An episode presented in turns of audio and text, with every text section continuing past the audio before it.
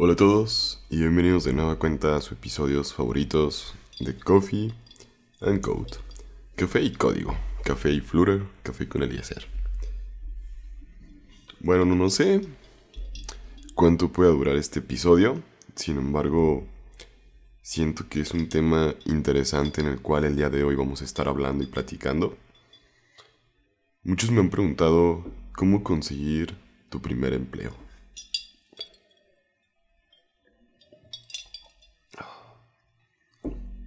Como programador, como desarrollador, como ingeniero en el área en que te estés especializando dentro de todas estas materias. Sin embargo, siento que aquí entran como varios puntos los cuales me gustaría abordar a mí desde mi experiencia y mi punto de vista. Que van desde qué estás estudiando ahorita, qué haces con tu tiempo libre, qué haces en tiempo de ocio, qué haces como en todas estas mini pequeñas actividades las cuales pues siento que se vuelven algo muy importante en qué gastas o inviertes tu tiempo. ¿A qué voy con esto? Yo estuve estudiando la ingeniería en desarrollo de software durante cuatro años aproximadamente, la cual no digo que sea bueno ni malo, sino que simplemente es que fueron cuatro años para poder decir que yo ya soy un ingeniero en desarrollo de software, en el cual puede programar, puede desarrollar software para las necesidades.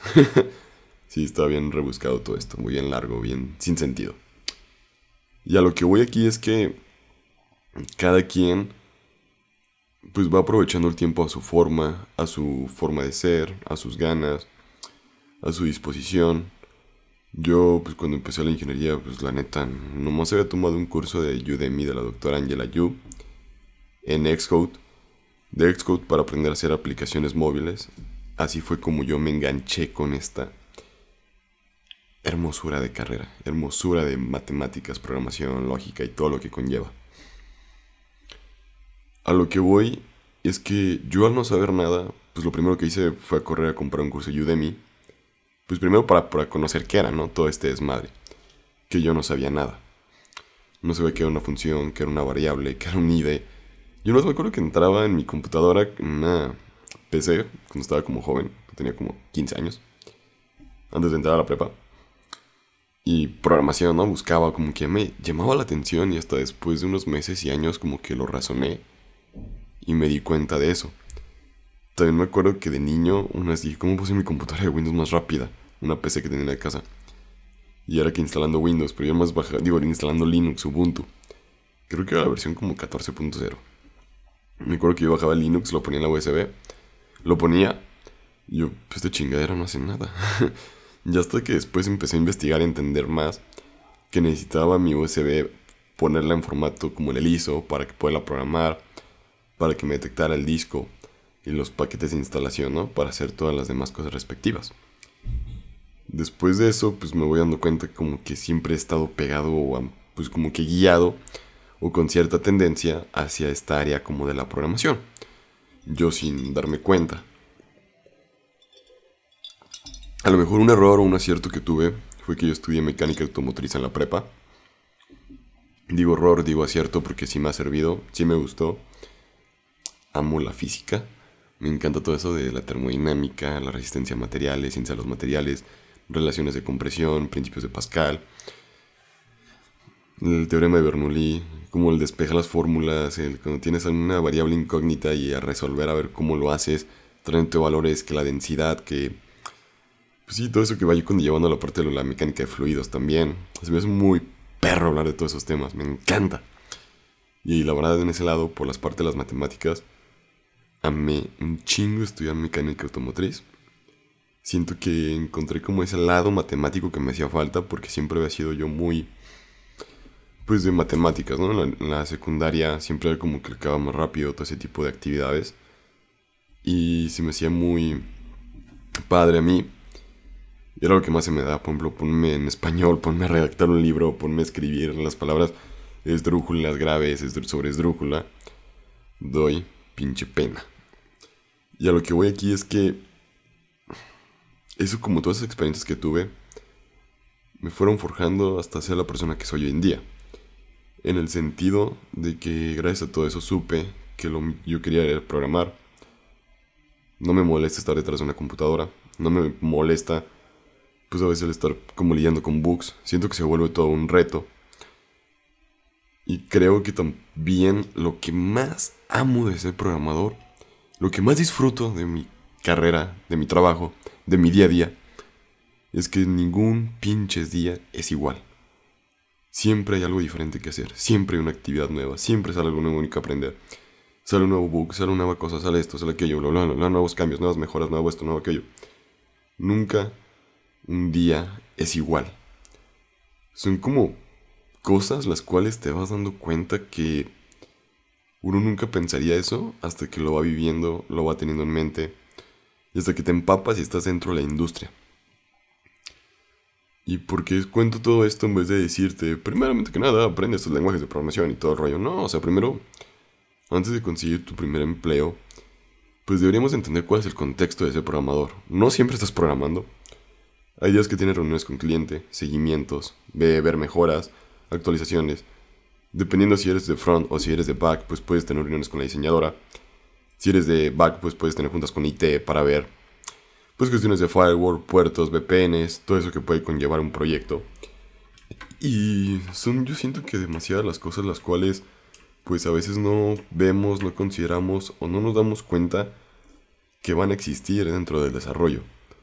También tienes que hacer muchas tareas administrativas y en, cuestión de qué, hiciste hoy, qué hiciste ayer, porque vamos vas a utilizar una metodología ágil como una metodología Scrum. Así que yo siento que más bien a veces el ser programador no es qué habilidades tengas, sino es todo lo que tienes que hacer todos los días. No simplemente es ponerte detrás y estar todo el día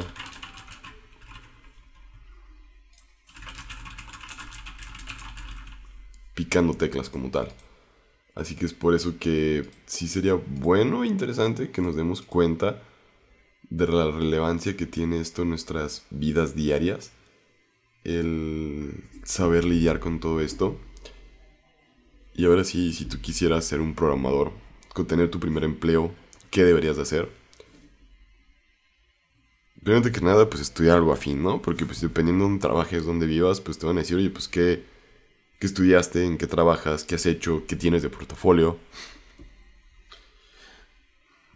Pues sí, o sea, estudiar una ingeniería afín o una licenciatura. Número dos, pues qué proyectos tú has hecho. Creo que hoy en día, cualquier lado, hay una oportunidad de proyecto, ya sea una página web, un e-commerce, una aplicación móvil, una automatizaciones, cualquier pinche ya se te puede venir a la mente y la puedes programar. Eso aunque lo hagas de grapa, puede servirte de portafolio para la empresa para irte a vender. Y también especializarte en algo. ¿Por qué?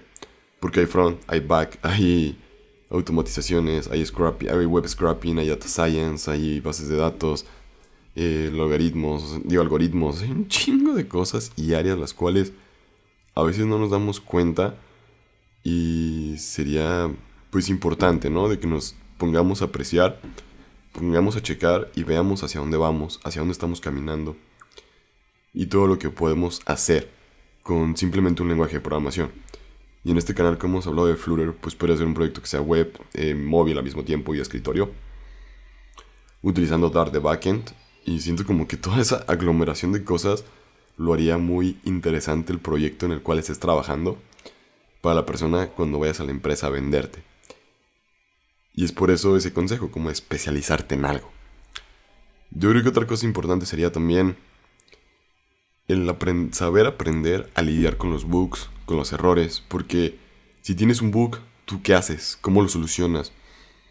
¿A quién pides ayuda? ¿Cómo corres a pedir ayuda? ¿A quién? ¿Qué preguntas? ¿Qué no preguntas? ¿Qué intentas hacer? ¿Qué no intentas hacer?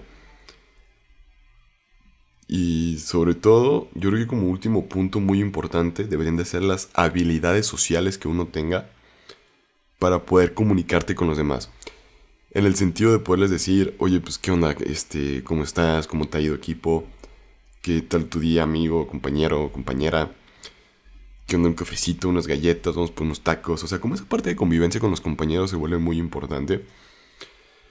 Porque aprendes a romper como ese roce, esa barrera, esa fricción que existe y ayuda a que en tu día a día, pues cuando vayas a trabajar, pues todo sea más sencillo. Y yo creo que por eso sería como que importante en, en esa parte, porque pues haces comunión con los compañeros y cuando tengas un problema, a lo mejor ya no te da pena, ya no te da vergüenza decirlo y sabes que me trabé con esto, ¿cómo lo puedo solucionar? Y creo que eso sería algo muy chido para ti, para que aprendas a desarrollar, ya que pues casi siempre los ingenieros somos como de cosas muy rectas y de muy, o sea, como muy estrictamente todo, o sea, como muy cuadrado.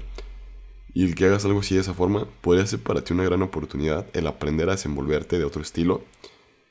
Y también para tu equipo, porque pues, si tú aprendes a hablar mejor, ellos también se van a sentir más confianza contigo. Y la comunicación, la fluidez y todo podría ir mejorando conforme pues, vaya pasando el tiempo.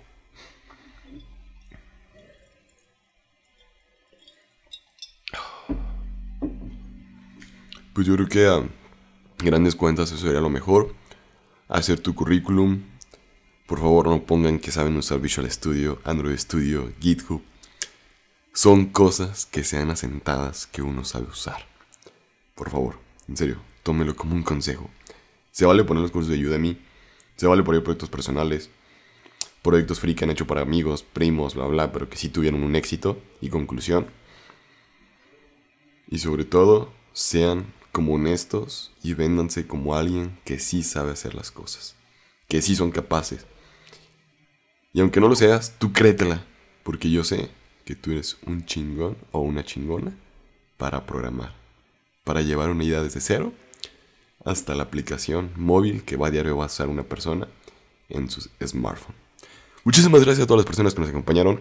Recuerda que puedes dejar las 5 estrellas aquí en Apple Podcast, suscribirte en Spotify y en YouTube también dejar una respuesta aquí en Spotify en la sección de preguntas y respuestas.